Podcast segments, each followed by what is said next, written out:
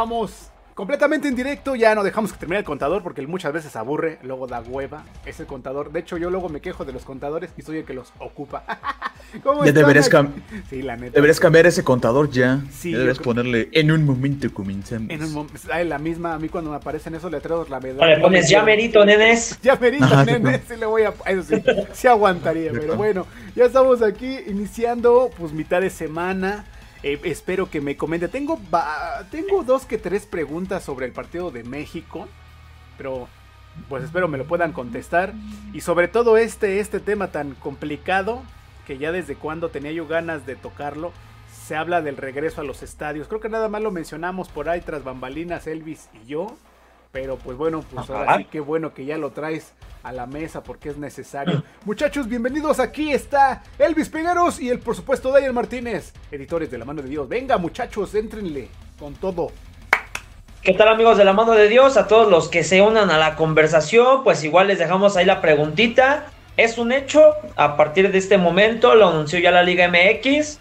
La gente, nosotros, todos los aficionados a este hermoso deporte. Podremos, al menos en México, eh, volver a los estadios. Eso sí, hay especificaciones, las cuales hay dos equipos que la cumplen.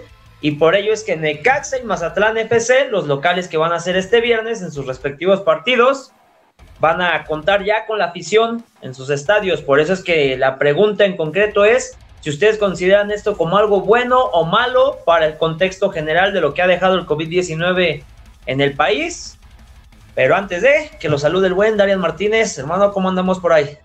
¿Qué onda, chavos? Buenos días a todos. Buenas tardes, más bien. Buenas medias tardes, se puede decir. A todos, a toda la banda de la mano que nos sigue. Otro miércoles, un de semana en el que estamos aquí con ustedes. Hablándoles pues de las cosas que más nos gustan, que en este caso es el fuchibol. Y pues como decía mi buen Elvis, pues ya, este, pues ya tenemos la noticia de que los estados se van a abrir. La verdad, pues ahorita es un tema que vamos a detallar muy a fondo. Y pues, este, como dijo los Mazatlán y el Necaxa van a ser los primeros. Y pues aparte yo creo que hay que opinar por lo menos tantito de lo que pasó el día de ayer en el México-Argelia, que la verdad se me hizo un partido bastante, bastante bueno. Se empieza ya a ver ahí la mano del Tata en cómo mejorar a todos los seleccionados, a todo el equipo.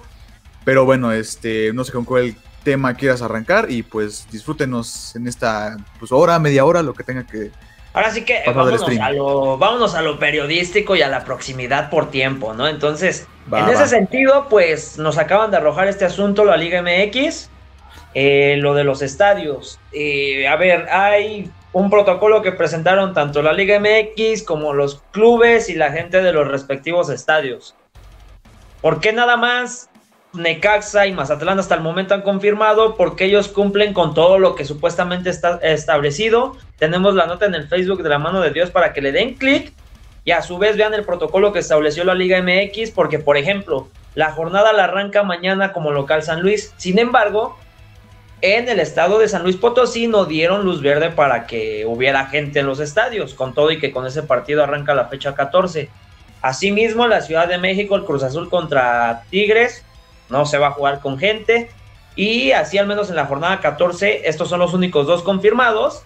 Y habrá que ver mañana si hay algún, alguno más que, que confirme. Lo que es un hecho también es que, por ejemplo, el León contra América, que sabemos que León acaba de perder su estadio con Roberto Cermeño.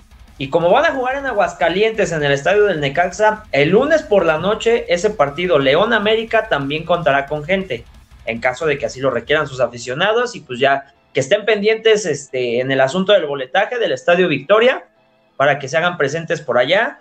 El cupo es entre un 30 a 50% de su capacidad máxima de cada inmueble. En ese sentido, ellos sabrán qué especificaciones hacen, cuántos boletos dan a la venta, la gente de prensa que dejen pasar o no entrar o como sea, pues eso ya será cuestión de cada inmueble. ¿Por qué sí o por qué no ver lo malo? Y ahí me arranco contigo, Darian. pues mira, yo creo que aquí hay que considerar, creo que de mi opinión, varias cosillas por ahí. Digo, estamos hablando de que ahorita Mazatlán y este, Aguascalientes son, pues digamos, dos de los estados que aún así se mantienen con este con semáforo sin pasar a sin pasar de naranja, no sé, creo que me acuerdo que están en esos todavía. Eh, pero yo creo que hay que ver las distintas, este, pues, ambientes en el que están cada una de las aficiones, ¿no? O sea, estamos hablando de que tanto Aguascalientes como Mazatlán son dos de las plazas que no se presentan tanto, tanta afición o son bastante tranquilas, se puede decir, no sé por qué hayan optado, la verdad, yo a mi opinión es eso. Pero sí hay que, o sea, yo creo que las, ahorita los protocolos ahorita son bastante, no sé, bipolares, no sé, no sé cómo llamarlos, porque haz de cuenta que en la capacidad del estadio piden de un, este, a un 30, a un 50, pero no se puede acceder al 50. O sea, estamos hablando de que el tope es 50% de la afición y hasta ahí. Pero aún así, estás diciendo que, pues, es, o sea, como lo decíamos en ocasiones anteriores, que es, este, es 50%, o sea, sí es bastante gente para, para entrar a un estadio. No sabemos cómo se vayan a dar los protocolos para darle entrada a la afición. O sea, de que se van a repartir boletos para las dos barras, eso va a ser obvio. O sea, eso nunca va a cambiar. Hay que verlo de. Hay que verlo de inmediato. Pero en el caso de la afición, pues la verdad. Este. Digo, ya ellos ya sabrán si, que, si querrán gastar su dinero, que me imagino que sí, a lo mejor no. Yo, porque yo digo que ya quieren irse a los estadios a ver a su equipo. Especialmente. Eh, pues consideraron más a Mazatlán, ¿no? Porque es la plaza que pues llegó pues con mucha este pues, con mucho impacto mediático. Entonces yo creo que es una, se me hace bastante coherente que Mazatlán sea ahorita la, el primero de los estadios en abrir, por eso. Ahora en el caso de Aguascalientes, no sé la verdad por qué. O sea, digo, a diferencia de Mazatlán no es tanto mediático, pero no sé si al considerar de que se vaya a jugar ya o este, el, partido de América de León contra América, no sé si a lo mejor con eso ya le están dando oportunidad a la gente que más que nada le va a la América y gente que quiere ver a León que está cerca de allí, eh, quiera pagar el boleto para ver este partido que a lo mejor nadie se va a querer perder. Entonces ahí este ahí se me hace que por ese, para ese lado van ambas plazas. Para más que nada por el impacto mediático y a lo mejor por el impacto que, pues, que despierta cada uno de los partidos. ¿no? Digo más que nada aprovechando a León, que pues, como dices, lo sacaron de su estadio y pues que ahora va a jugar en Aguascalientes. No, no sé si va a ser por tiempo de aquí hasta que termine el torneo, nada más por este partido. La verdad, eso sí no me quedó bastante claro. Benja, si hay por algún comentario nos dices y en caso de que no lo haya, pues tú también nos das tu, bueno, nos das tu punto de vista al respecto, porque pues, es un tema que involucra más allá de lo deportivo. Es que a, yo sí, al igual y pienso, eh, bueno, y eso es más que claro, que en, el eh, que en el estado o en los estados, quieras que no es una vibra un poco más relajada. O sea, al igual y no voy a decir que no hay este eh, problemas, pero yo lo veo más relajado en, los estados. O sea, yo creo que en el Estadio Azteca, en el CU, como que tenemos toda esa carga, toda esa presión, toda esa movilidad que nos caracteriza en la Ciudad de México y es complicado que seamos eh, o que hagamos una comparación con, el Estado. El Estado como que siento que no tiene esa presión, no tiene ese, ese garbo de, velocidad. Yo al igual pienso que a lo mejor sí, es, sí puede empezar por ahí la apertura de estadios.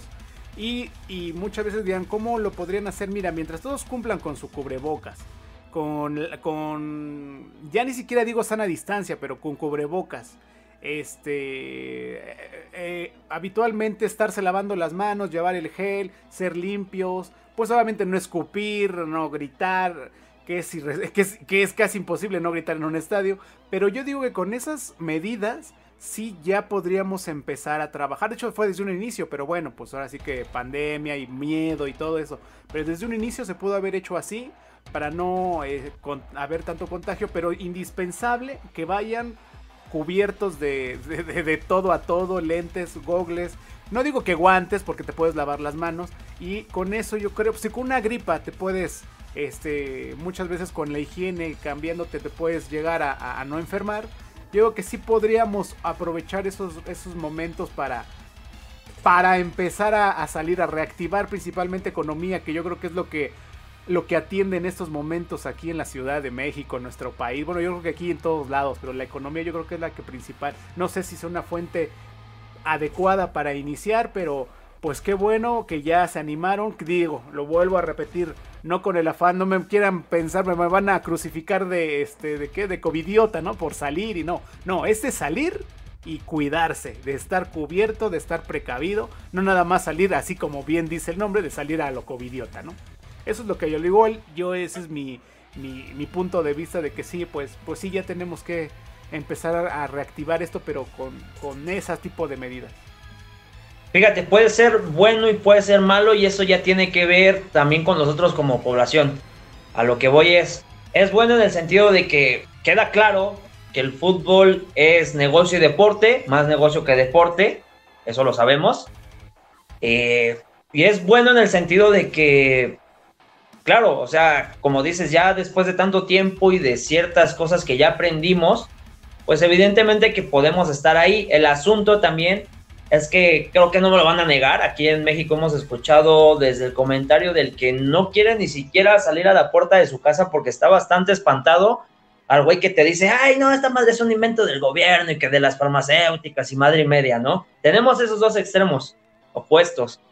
Y yo lo que esperaría es que quienes vayan al estadio sí entiendan que, más allá de si crees o no crees, qué tan fuerte o no fuerte puede ser lo del COVID-19, eh, entiendas que, que, hay protocolos y que cuidas la salud e integridad de los demás. Solamente ponte a pensar en ese sentido más allá de la enfermedad y demás, ponte a pensar en el prójimo y que eso también permita que puedas disfrutar de lo que más te gusta, con, familiares, pocos obviamente, y que puedas ver a tu equipo.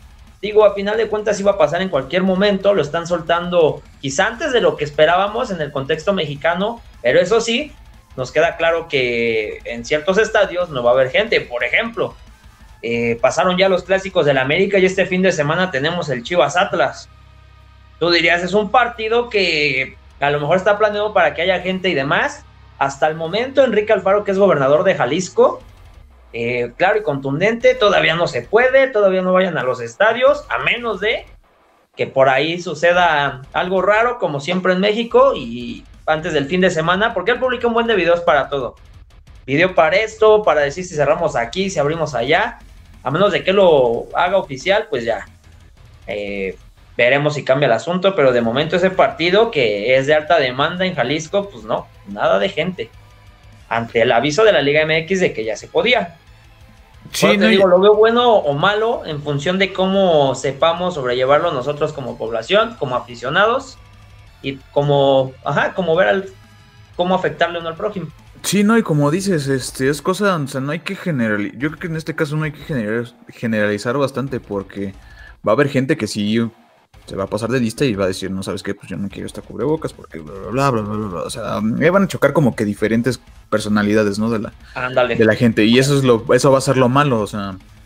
Digo, ahorita que si hablamos de los estadios, pues digo, ya, o sea, como ya lo comenté, digo, Aguascalientes no es una plaza tan, tan ruidosa como son el Estadio Azteca, CU, este, el OmniLife, el, Volcán, este, el EPBVA, o sea, no son plazas tan así, tan explosivas. Te digo, en el caso de Mazatlán tal vez ya le surgía porque, pues te digo, pues, porque, pues, porque mercadotecnia, ¿no? Pero si lo vemos de este punto, pues, digo, digo, no sé si, no creo que la gente vaya tan, hay algunos que sí van a ir a respetar porque van, a este, porque es obligatorio, ¿no? O sea, o, vienes o te echan. Y si no, pues va a haber el pasado de listo que se va desmontar todo, va a armar el show, va a armar pues, desmanes porque no lo dejan entrar con cubrebocas, exacto. O sea, es bastante la bipolaridad de la gente, ¿no? De, en este caso. Pero ahora, este, no sé si ya rumbo a la liguilla, que ya quedan tres, este, cuatro jornadas. No, tres, perdón.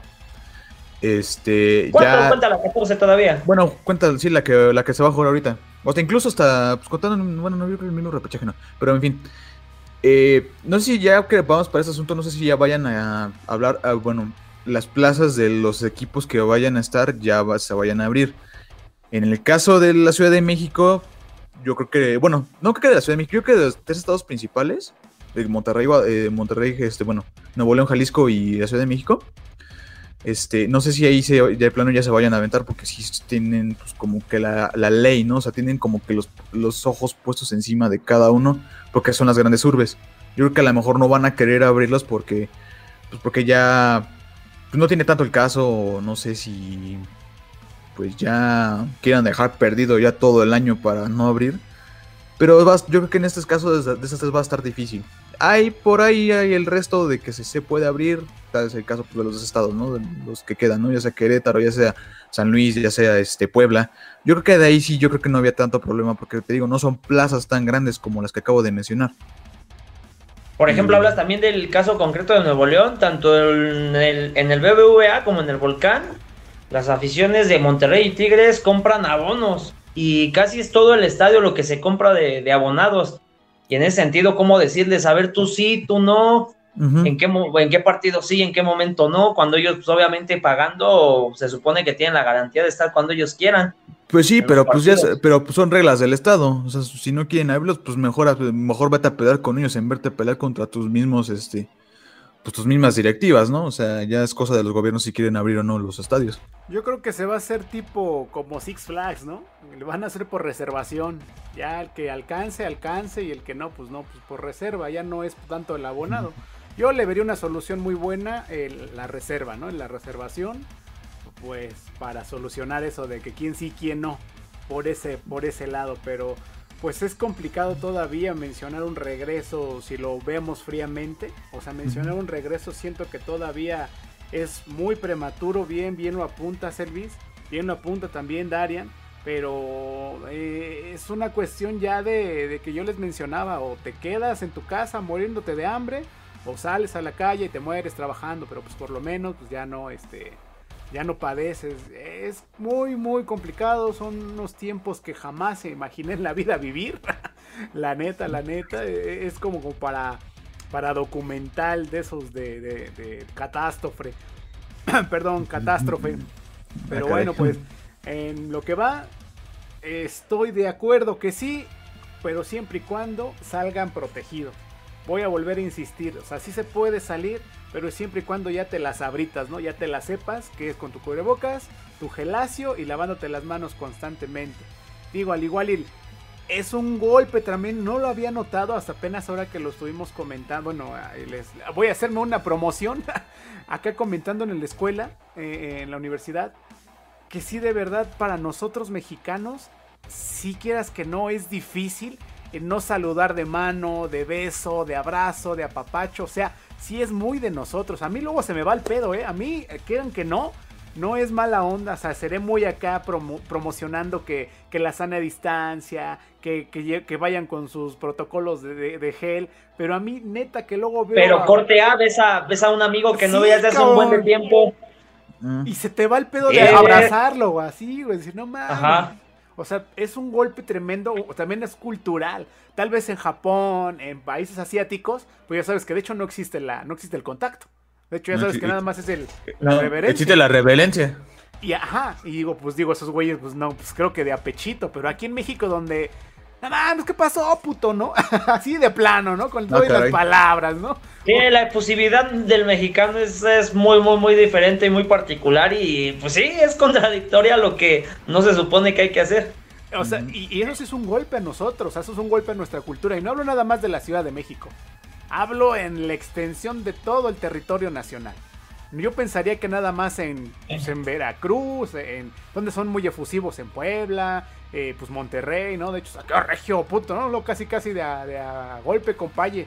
Pero en toda la extensión, imagínate eso para nosotros mexicanos, que somos tan cálidos, la neta sí es un sí es un pedo. A mí me ha costado cuando salgo a la calle y que me reencuentro con gente que pues la verdad no ha visto, digo, híjole, hasta, hasta uno lo hace sentir mal. Hasta te queda sentir mal porque dices tú, ah, decir pinche güey mamón, como es culé, ¿no? O sea, y no es verdad, o sea, es por una cuestión de, de regla, pero sí hay un choque tremendo en tu cabeza. Bueno, a mí me ha pasado, no sé ustedes, muchachos.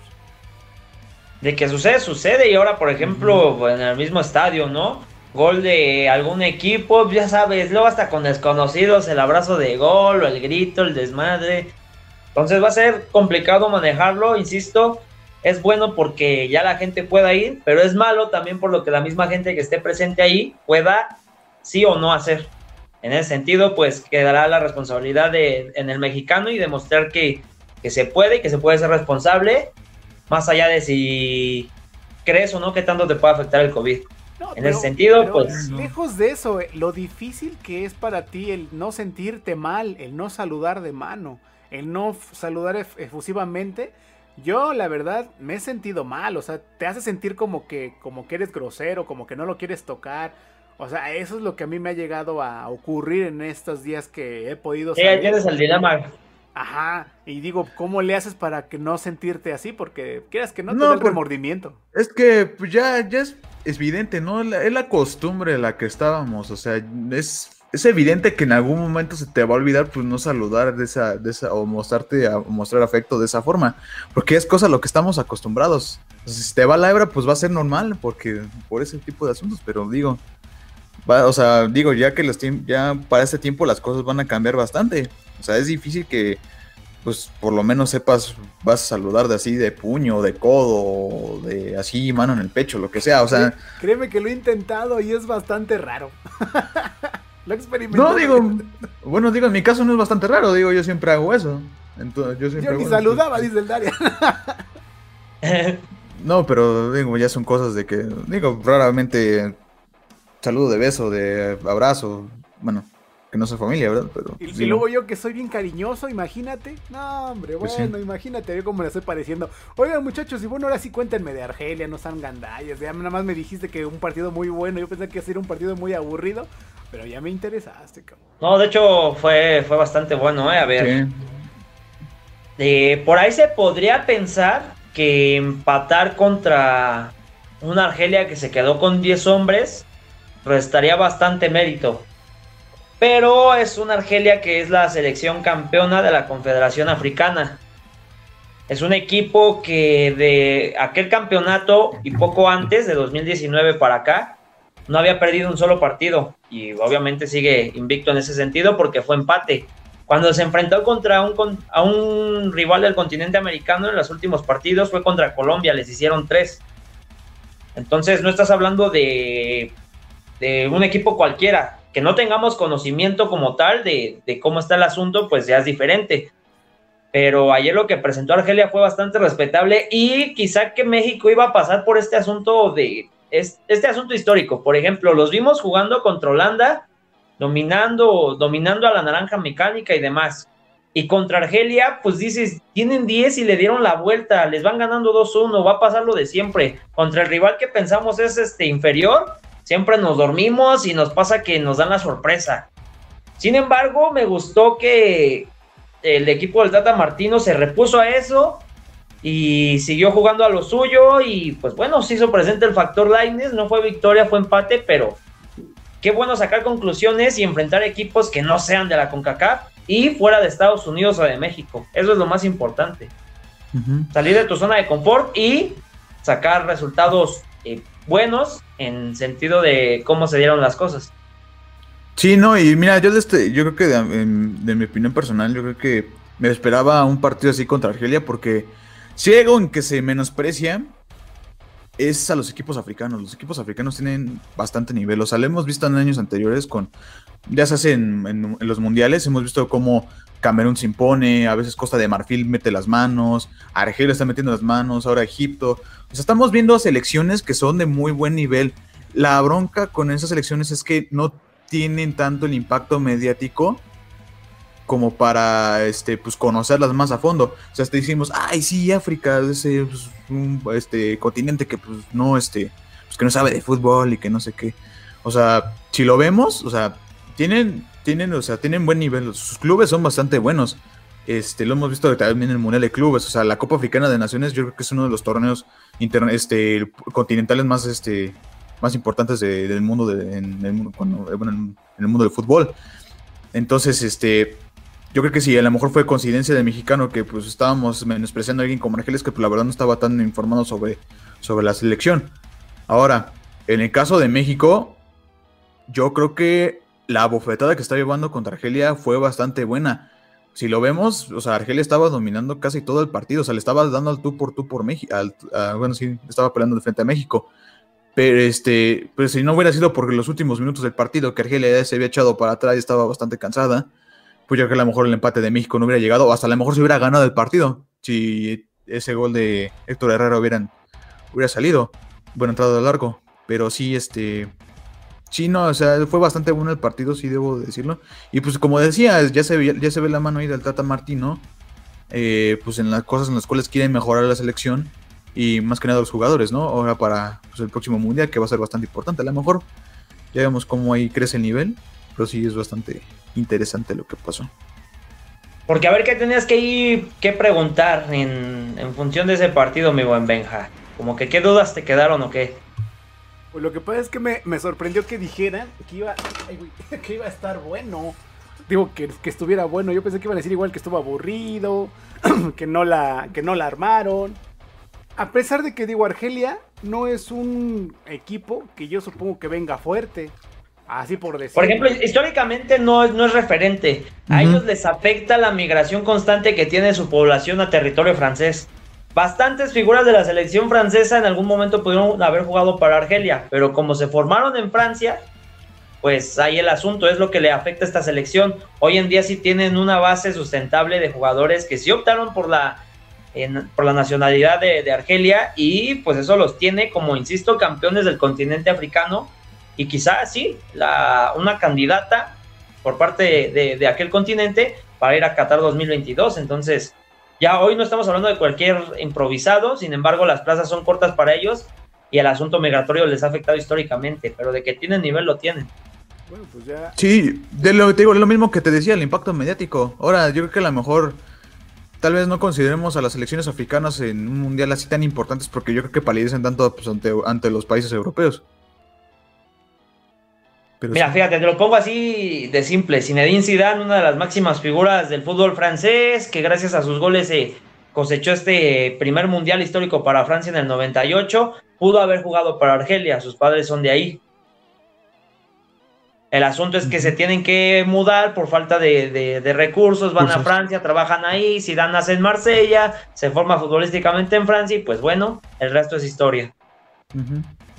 Sí, bastante. Y así bastantes casos. O sea, que hablas por una cuestión de apoyo, igual, económico, por lo que igual ¿También? Argelia no, no despega. Es correcto. pues la situación del país más que nada. Mm, pues, eh, igual en las últimas, bueno, en la última mitad de los de punto de 1950 para los 2000, pues evidentemente en África con sus revoluciones, con guerrillas que han tenido y demás, pues la gente se ha tenido que mover. Entonces, pues eso le ayudó al fútbol francés, pero fue en detrimento del fútbol de los de Argelia. Y en general de África hay bastantes jugadores o nacidos en África o de papás africanos que tuvieron que ir a Europa por necesidad y hoy en día brillan en selecciones europeas. Y aún así ha podido sobrevivir a Argelia, digo, porque no ha dejado de, existir, ya tiene referente. Su última participación en un mundial fue en Brasil 2014, en octavos le pusieron Ahí este, complicaciones a Alemania, pero pues igual quedaron eliminados. Pero te digo, hoy en día la, base que formaron, su técnico ya también ha tenido experiencia en varios clubes franceses. Entonces no es cualquier improvisado y esta selección es el referente del fútbol africano hoy por hoy. Así es que fue bueno enfrentarlos y previo a ello enfrentar a una Holanda que pues me queda claro que va a ser candidata a llevarse la Eurocopa 2020, que va a ser en el 21, pero pues ustedes ya saben de lo que hablo. pues ahí quedó el asunto. bien. y bueno, y aparte de, todas esas cuestiones del regreso a los estadios y México, ¿ahora contra quién se va a enfrentar? ¿O ya se acabaron los partidos de amistosos o qué? No, de hecho hay dos más. Hay dos más, señoras y señores. Eh, se vuelve, van a volver a estar en territorio europeo, en Austria en específico. Van a enfrentar a los hermanos coreanos para que nos acordemos de lo que pasó en el Mundial de Rusia. Y después se van a enfrentar a los japoneses. Mi Japón dos querido. asiáticos y dos experiencias diferentes de igual, de lo que se pretende hacer en, un, en una gira o en un par de partidos amistosos. Dejar al carajo a los de CONCACAF y enfrentarse a rivales a los que no estás acostumbrados y de ellos sacar el mejor aprendizaje posible. Va a jugar contra el Newpi. Es correcto. Bueno, no, no, contra el Newpi. El Newpi ya, ¿qué, edad tendrían ya los jugadores del Newpi si jugaran en la actualidad?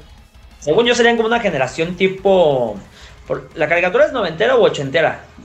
Ochentera, creo. Era... No, fake, fake, fake. Pues supongamos que jugaron en los 80 y andaban jugando alrededor de los 14, porque según cuántos años tenía Oliver Atom, ¿14 o 16? Estaba niño cuando empezó la serie, pues échale como unos 10, güey. ah, 10 años tendría Oliverato. Más o menos. Bueno, 10 años en el 80. Un 10-15. Ándale, 10, 15 para... Eh, supongamos en el, en el 90 ya, ponle tú 90. Para el 2000 ya tendría 10 años más, tendría 26. Para el 2010 ya tendría 36 y para el 2000 ya ahorita tendrían cerca de, 40, de 50 años todos los jugadores del Ya estarían tostoneros. No, ya por no, gira del adiós. No, y aparte, pues, ¿en qué, en, qué ¿en qué parte de la trama estamos hablando? Porque, híjole.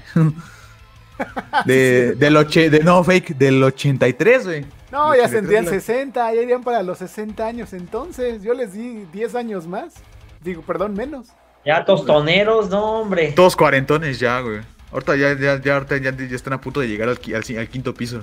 Bueno, bueno, tú crees bien conocedor, Elvis. Ahí sí del Japón sí no le ubicas por lo menos uno que, dices tú, pues que yo siento que sí debes de conocer hasta de Japón. Hoy en día su referente es este un jugador que pertenece al Real Madrid, pero que juega en el Mallorca, Takefusa Kubo. Míralo, no, ya sabía yo que no me podías quedar mal. Hoy en día es el referente de la selección japonesa con todo y que no pasa a los 20 años de edad. Ah, no te pases.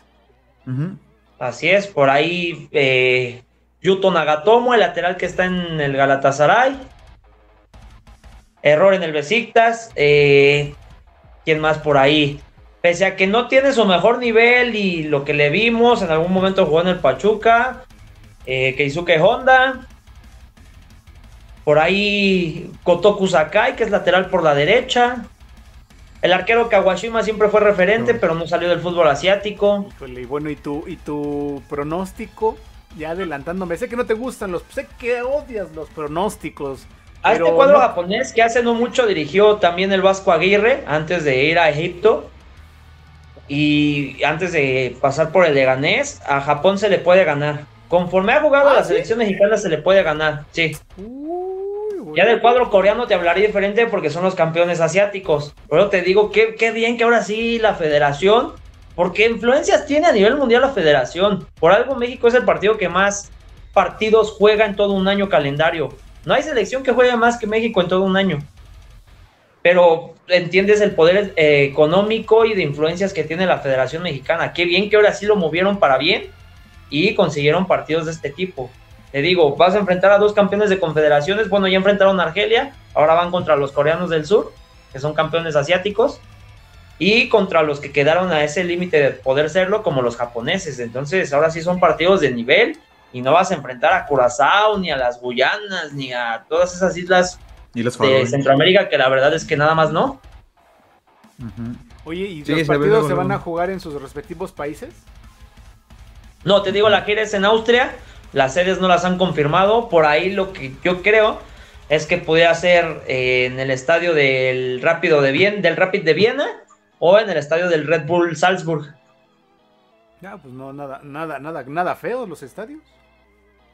No, pues ya sea la capital o el del Red Bull, te digo, pues es un estadio de primer mundo, si tenemos en cuenta la, la transnacional que está por detrás de ese, de ese equipo y de ese estadio como lo es Red Bull. Pues ahí ya quedamos el asunto. Oigan, pues ya sí, pues hay que ver. Pásenme sus, sus, sus este, ¿cómo le damos su sus anuncios dominicales que no son en domino, en domingo. Ya entramos, que ya entramos a la parte de clasificados. Pues yo creo que sí, ¿no? Pues ya. A ver qué hay de, qué hay de nuevo en qué hay de nuevo en otros deportes, a ver. A ver, Elvis, no es que quieras aventar algo. Ah, por ejemplo, destacarles que creo que ya es un hecho y creo que desde ya debemos de considerarlo así. El segundo mejor jugador de todos los tiempos del NBA se hizo de su cuarto anillo LeBron James. A ver, para las 10 finales que ha jugado ha ganado 4 títulos y queda claro que no va a estar por encima de Jordan. Pero a partir del domingo que ganó el título del NBA con los Lakers, ya ha ganado títulos en tres equipos diferentes, que no es cualquier cosa. Pues ya creo que, y para los, los números que cosecha a nivel individual, en algunos ya ha sobrepasado a su majestad Jordan creo que sí, ya, ya es un hecho que es el segundo mejor de todos los tiempos y no hay discusión, a menos de que alguien me diga que, es Kobe Bryant y demás, quizá que lo es, pero creo que LeBron sí está ya por encima por lo que acaba de pasar. Yo pensaba que era este polémica o igual alguna cuestión mediática por hacer ruido, pero sí, sí ha estado sonando mucho sobre esa sobre esa competencia entre Michael Jordan y este y LeBron, ¿no? Pero es que te digo, el, el asunto y el punto de comparación que podrías tener, pues son los títulos directos, ¿no? Entonces, Michael Jordan tiene seis, LeBron tiene cuatro. Pero la gran diferencia es que los seis que ganó Jordan fue en las seis finales que jugó, nunca perdió una.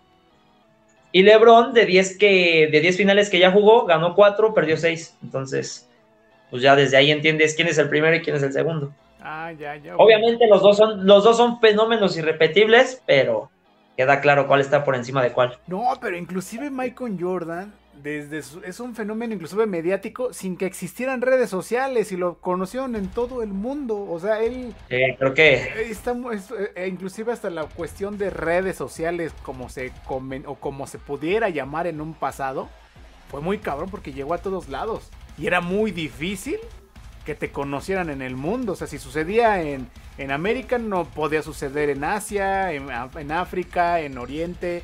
Y este muchacho fue, pues, digo, simplemente la. ¿Quién no llegó a tener? No sé si ustedes, a lo mejor yo sí, tengo el referente.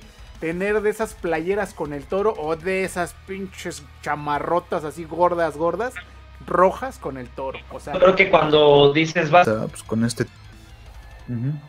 Bien, bien, bien. Que último lo fue justamente 10 años antes, en 2010, contra los Celtics. Ahora ya los empataron en títulos, son las dos franquicias más ganadoras.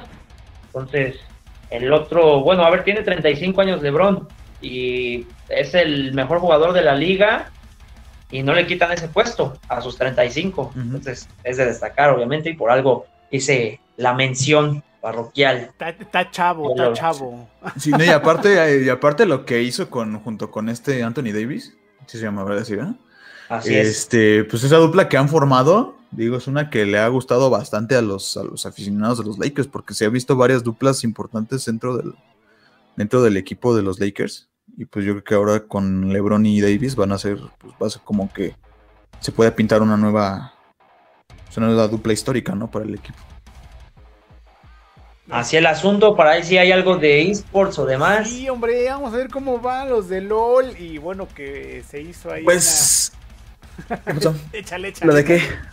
Pues lo, si vamos con lo del LOL, seguimos con el Mundial, el World 2020. Como les dije el fin de semana pasado, el domingo se, ya se resolvió por el grupo D de este, del Mundial. Ya Top Esports de China y DRX de Coraz fueron los últimos en clasificarte. Y hoy, jueves, no, mañana jueves en la madrugada, ya van a arrancar lo que son los, este, cuartos de final del mundial. Eh, van a abrir lo que son Damwon Gaming y DRX. Los, los partidos van a ser a las 5 de la mañana, por si quieren verlos. Este, de ahí nos vamos al viernes, igual en la madrugada. Son Gaming contra JD Gaming, igual a las 5. Top el sábado, e igual en la madrugada, Top Sports contra Fanatic. Y por último, el domingo se cierran ya los cuartos de final eh, entre Genji y G2 Gaming. Entonces, pues vamos a ver qué tal este, con, los, con los encuentros, porque ahorita se ve que pues el poderío chino y el poderío coreano van a estar a la orden del día, entonces puede ser que vayamos a ver una final entre, entre países y pues va a estar bastante aguerrido, porque ahorita los que tienen como que el foco encima de romper la, el dominio entre estos dos países pues van a ser los europeos, pero ya veremos qué pasa y pues hasta ahorita con, con todo de la del, Mundial de LOL. Ah, y también se me olvidaba que eh, se dio la final del Overwatch League el sábado tempranito, a la hora que por lo menos estamos haciendo stream ese día.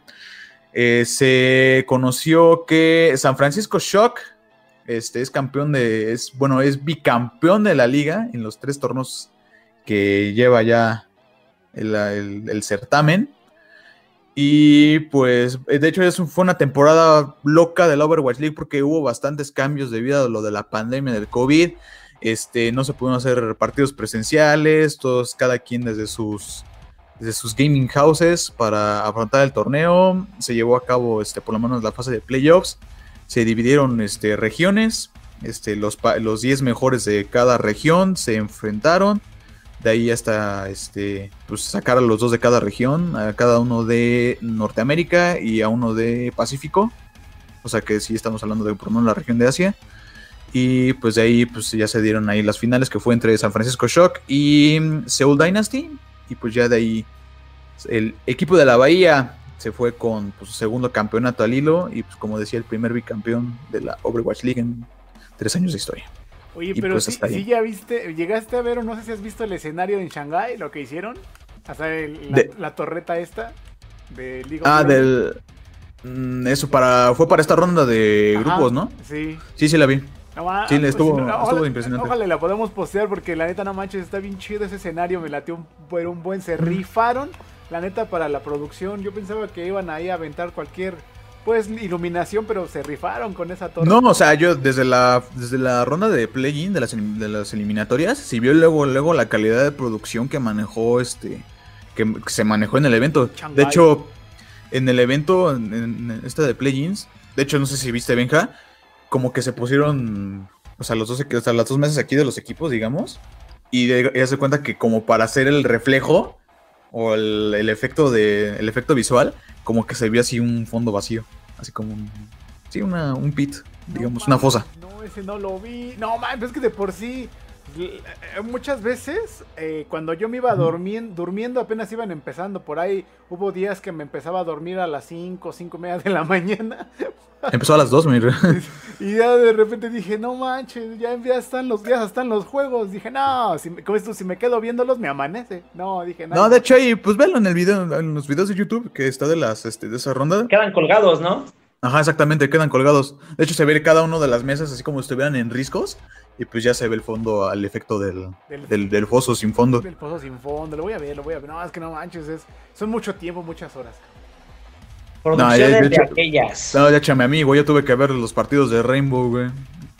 Fue el más pes El más pesado fue un jueves que jugaron dos veces. Pues también lo que sí se organizó en esa semana también fue en las partidas de Valorant. Con, con este con influencer o con o con, creadores de contenido. Ahí anduvo el Whatever, ahí anduvo la Dani Cass, ahí anduvo esta misma Grace Vegas. Ahí lo estuve yo checando en Valorant. Eh, pues ahora sí que se nota que nada más el equipo. Bueno, la, sinceramente, el equipo es bueno y ellos como que nada más ponen el nombre. Pero digo, no es un torneo que, que haya tenido algún tipo de impacto, pero al menos se organizaron para, para lanzar y para darle fin al segundo acto e iniciar con el tercer acto y sacar un nuevo agente en este caso que se ha hecho mucho la burla de que es el hijo de Soba y, Sage. por, la cuestión, por sus poderes y por sus ultis. Es lo que les puedo yo decir y adelantar de aquí de Valorant. Y que se abre un nuevo mapa. Ya no son los mapitas que estaban, se abre uno que se llama Icebox o la cajita, la cajita de hielo que le llamo yo. para, para, el, para el Valorant. Pero pues eso es lo que se sucedió también esta semana con, con eso. Y sigo, sigo sin jugar Overwatch. ya voy para cuatro años, Darian. Yo, yo lo compré hace. Bueno, sí, yo lo compré desde el año pasado. Nunca, no lo he tocado el juego. No puedes. Yo creo que pues ya, no he visto este tanto auge en, hasta en Overwatch hasta ahora que tú lo mencionaste, ¿no? Pero sí, de las de, la, de las cosas que pasó ahí en la empresa que pues tienen a los jugadores bastante enojados, ¿no? Con la comunidad de, de Overwatch que ya está desaparecida casi. Y pues ahí los que juegan todavía va a, va a haber un evento de Halloween, ahora que estamos en épocas, para que desbloqueen skins para sus personajes. Y en cambio pues, vengan y aprovechen que ya va a estar Dendeville eh, disponible en Fortnite.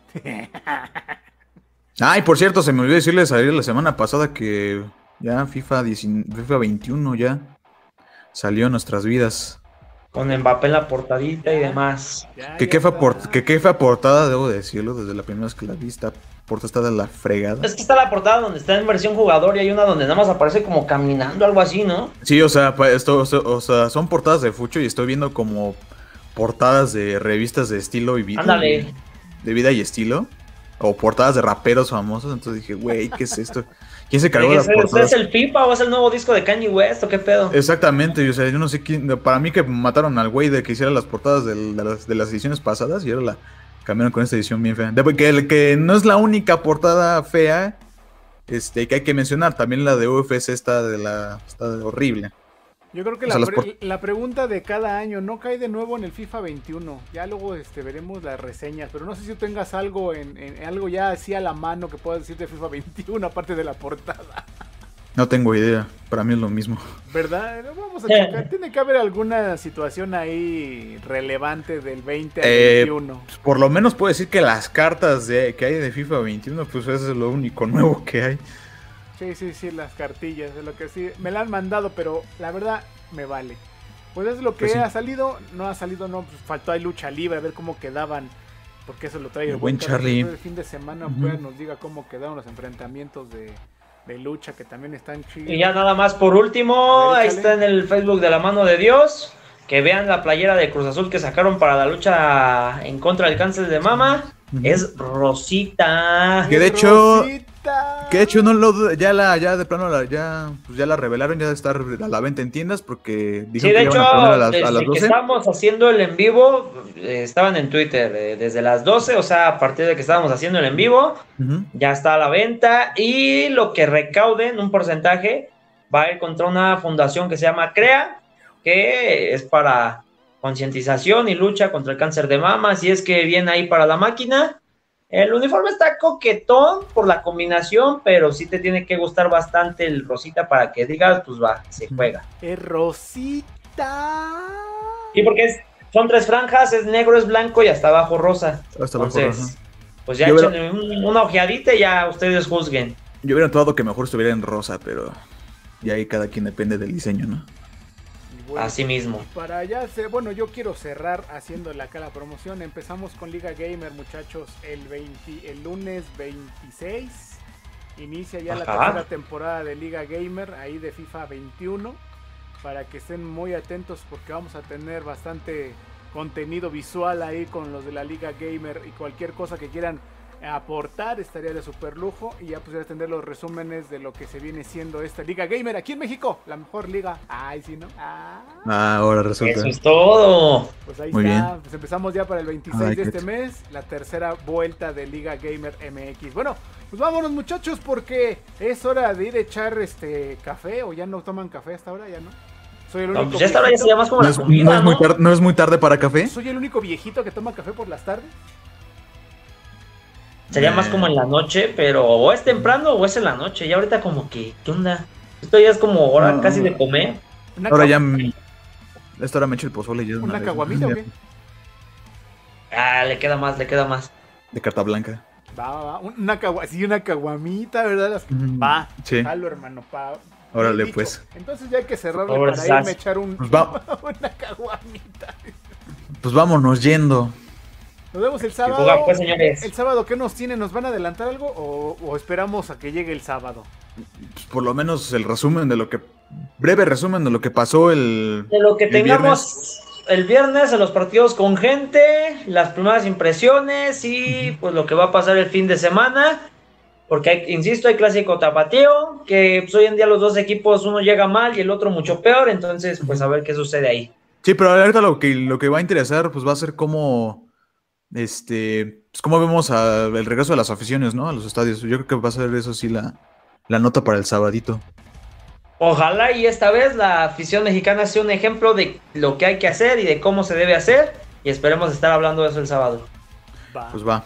Vámonos pues. Muchachos, muchas gracias. Nos vemos el sabadín. Ahí a toda la gente que no se pudo conectar y quedó esto grabado en Facebook y en YouTube. Y vámonos, porque tenemos cosas que hacer. Una caguamita, muchachos, una caguamita. Yo después. Las que sean. Juga. Nos vemos. Nos vemos, señores. La mano de Dios. He fallado una y otra vez en mi vida. Por eso he conseguido el éxito. Infórmate con pasión y diversión sobre la actualidad deportiva. La mano de Dios. Pensamos que los récords están para superarlos. La mano de Dios verá más allá del fútbol.